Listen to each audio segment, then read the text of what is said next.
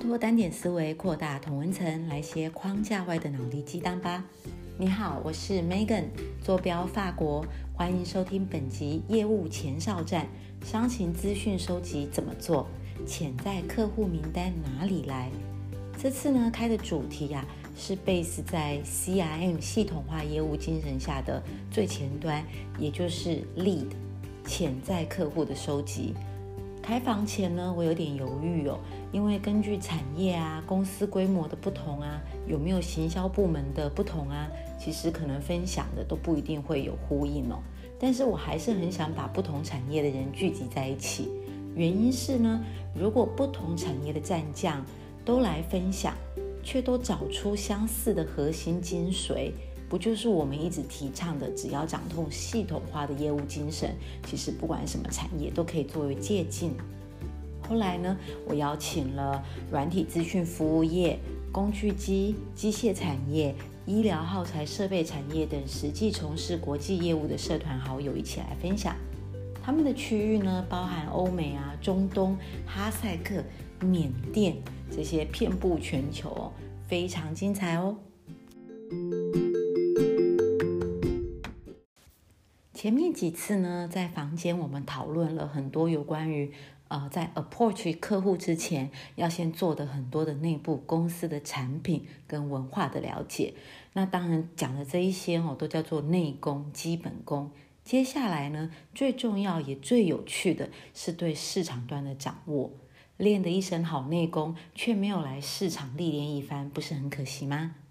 我常带过几次新进的业务哦，我发觉他们常见的问题，像是第一个，哎，我没有人脉，要怎么找客户啊？菜鸟哎，对不对？第二个呢，人生地不熟的新市场，我怎么去收集商情？那现在做业务最大的不同呢，就是你要有行销的思维，它指的就是收集商情。把客户轮廓呢先勾勒出来，也就是说，谁是你的理想型客户，谁会花钱买你的产品哦。那接着下来呢，你要去找名单，就相对的好找。新进业务可以试试看以下几种做法哦。第一种，内部冷饭热炒型，我非常喜欢讲冷饭热炒哦。呃，有时候老鸟哦，桌上一定都一堆名片，那这些老鸟一定都会跟你说啊，这个我试过了啦，没有用啦。但是我觉得这些年轻的业务都可以去跟他们请益一下这个名片哦，然后你可以去 LinkedIn 加他们呐，或你可以先去 Google 一下这个人呐，这个公司是做什么的啊。那当然成功几率不一定会高，但是你借由这样子，你也可以看到说，哇，原来老鸟的人脉都有哪一些？那十个里面只要有一个成了，你不就是有一个自己的潜在客户了吗？第二个呢？现有客户、其他集团企业或者是其他区域的扩散哦，那一样去了解你公司现有客户，他是不是有其他集团企业？你卖的产品呢，是不是可以透过客户来帮你介绍到他其他的集团企业？那你也可以去了解客户的客户是谁。那这样子呢，你可以再回回推到不同业界可以开发的方向。第三个呢，你也可以去看产业链结构的相关 player。那之前我们提到蛮多次有关于鱼骨图嘛，产业的鱼骨图，一层一层画下来呢，哦，这都是人脉可以培养哦。所以从事业务啊，千万不要当做呃宅女宅男哦，换名片啊，聊聊天啊，其实都是一门学问。聊的话呢，大家都可以帮你介绍客户。第四个，各地产业工会跟协会。年轻的业务哦，可以利用参展啊，或者是什么产业研讨会啊、产业工会啊，去练习换名片跟发言哦，还有刷存在感也是一个艺术哦。那你会刷存在感呢？其他的这些产业工会跟协会的老鸟，他才会注意到说，哎呦，你的公司跟你的产品，有时候呢，甚至啊，可以化劣势为优势。那再来呢？还有产业记者的人脉哦，产业记者人脉通常很广嘛，你可以广交缘分善缘。最后一个呢，如果是国外业务的话，可以去思考哦，呃，approach 外贸协会、国贸局、驻外单位，通常呢都会有一些资料库跟名单可以跟你分享。那我建议呢，每一个业务我一定都要经历过这一些迷茫跟。扣扣的这个基本功，因为这样子的基本功哦，是帮助你能够承受拒绝。那接着下来呢，你就会掌握流程，然后你慢慢的就会有一种你业务的，我经常在讲那个野兽的直觉跟心法。那当然，你有了这些直觉之后，我们当然整个业务的完整历程就可以变成是开发啦，呃，专案进行啊，后续的 demo 啊，是服务啊等等的，这个都是一个蛮完整的经历。我相信呢，如果你刚刚已经把前面这几点呢，你都有去试着去 approach 了，我相信你手上已经有非常多名单哦。那我建议呢，呃，在 approach 他们之前呢，以下呢我也分享四 C 步骤哦，你可以在打给客户之前先思考一下。第一个 C 呢是 consumer，要终端消费者，也就是说，到底是谁买了你的产品，用在什么身上？哦，那我们说卖东西哈，把东西从 A 仓库卖到 B 仓库，这个是蛮被动的买卖。其实最厉害的呢，是找出谁在用你们家的产品，谁在用你们家的产品哦，他才是真的老大。那用这样子的概念向下推呢，你就可以画出你们家产品的漂流的结构链。就算突然呢，这个通路不跟你买也没关系嘛，终端产品你还是知道嘛，你还是可以跟他保持联络，然后问他可不可以介绍其他的通路给你。哦，那很多业务经常只有跟单一的客户互动，你很难呢就获取最有价值的终端市场的讯息。那其实终端市场的这些讯息会带给你非常多有创意的一些想法，比如说。哦，刚刚提到他们有没有其他通路商的建议呀？或者是他们目前有没有什么需求没有被满足啊？或者是他们是从哪方面取得这些呃产品的资讯？哦，这样以你以后就知道说要去哪里参展，这样也蛮好的嘛。再来哦，这些他们都在聊什么样子的议题？那你是不是能够 follow 他们在聊天的这些议题？我举例来讲哦，最近航太产业每一个人都在讲什么？那个。呃，green energy 哦，那个 hydrogen 就是那个引擎啊，要节能减碳的这个概念，for better environment。那当然呢，我们只是卖航太业的螺丝，我我我我不用去知道那么大的议题，但是。你去听他们这样讲呢，你才有发现说，慢慢的你有办法跟这些终端的使用者做一个讨论跟沟通，慢慢的你的那个 position 啊，你就能够打进这一群的圈子里面了。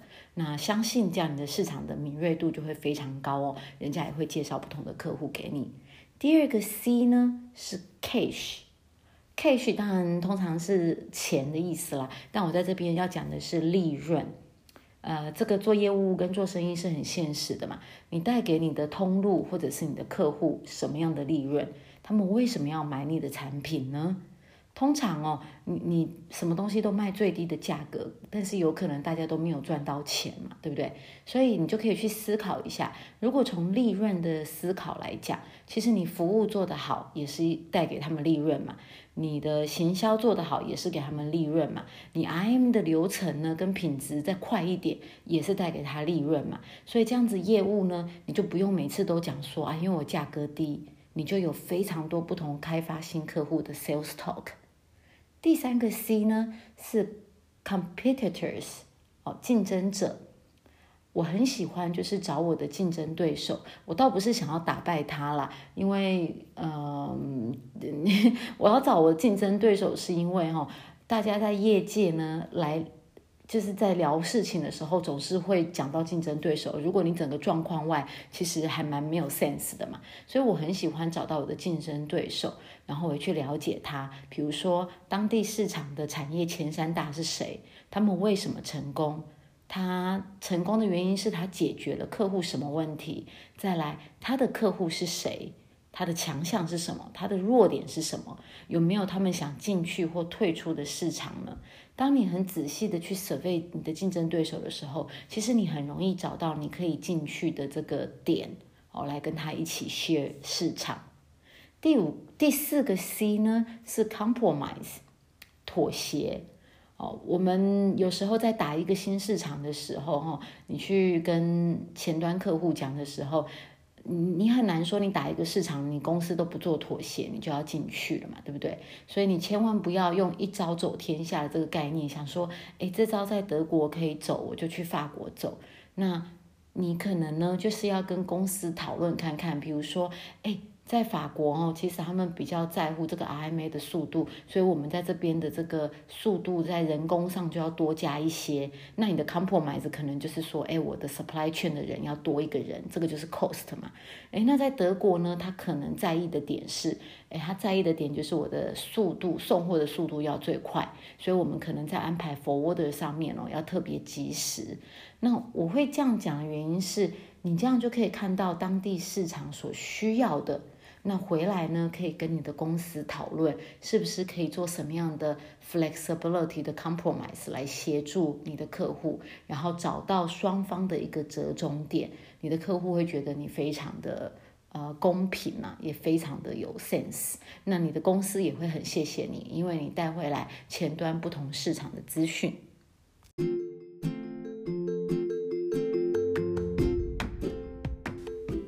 希望这一集呢对你有所帮助哦。行销与业务之间呢，在 B to B 产业的界限是越来越接近哦。能够从一开始 lead 的培养就想清楚，会帮助你节省很多自己的精力与公司的资源。也非常欢迎加入我们脸书社团，分享你的看法。最后呢，我要分享社团伙伴哦，他的结吻我超喜欢的，他叫 KFC。肯德基哦哦，这个 K 呢是 Know Your Customer，去 approach 客户之前呢，先把那个轮廓勾勒出来。所以我们讲见人说人话，见鬼说鬼话嘛哈。F Find Resource，哦，就是公司的资源来怎么 support 你去打这个市场。然后刚刚我们讲这个 compromise，公司要做出哪一些 compromise，然后来攻打，这个都很重要。最后的 C 呢，也是我最喜欢的。有时候想很多哈，没有跨出去，直接拿起电话哦，这个都不叫真正的勇气。最后的 C 与你分享，Pick up your call，然后呢就是 make meeting with others。下次再聊喽，拜拜。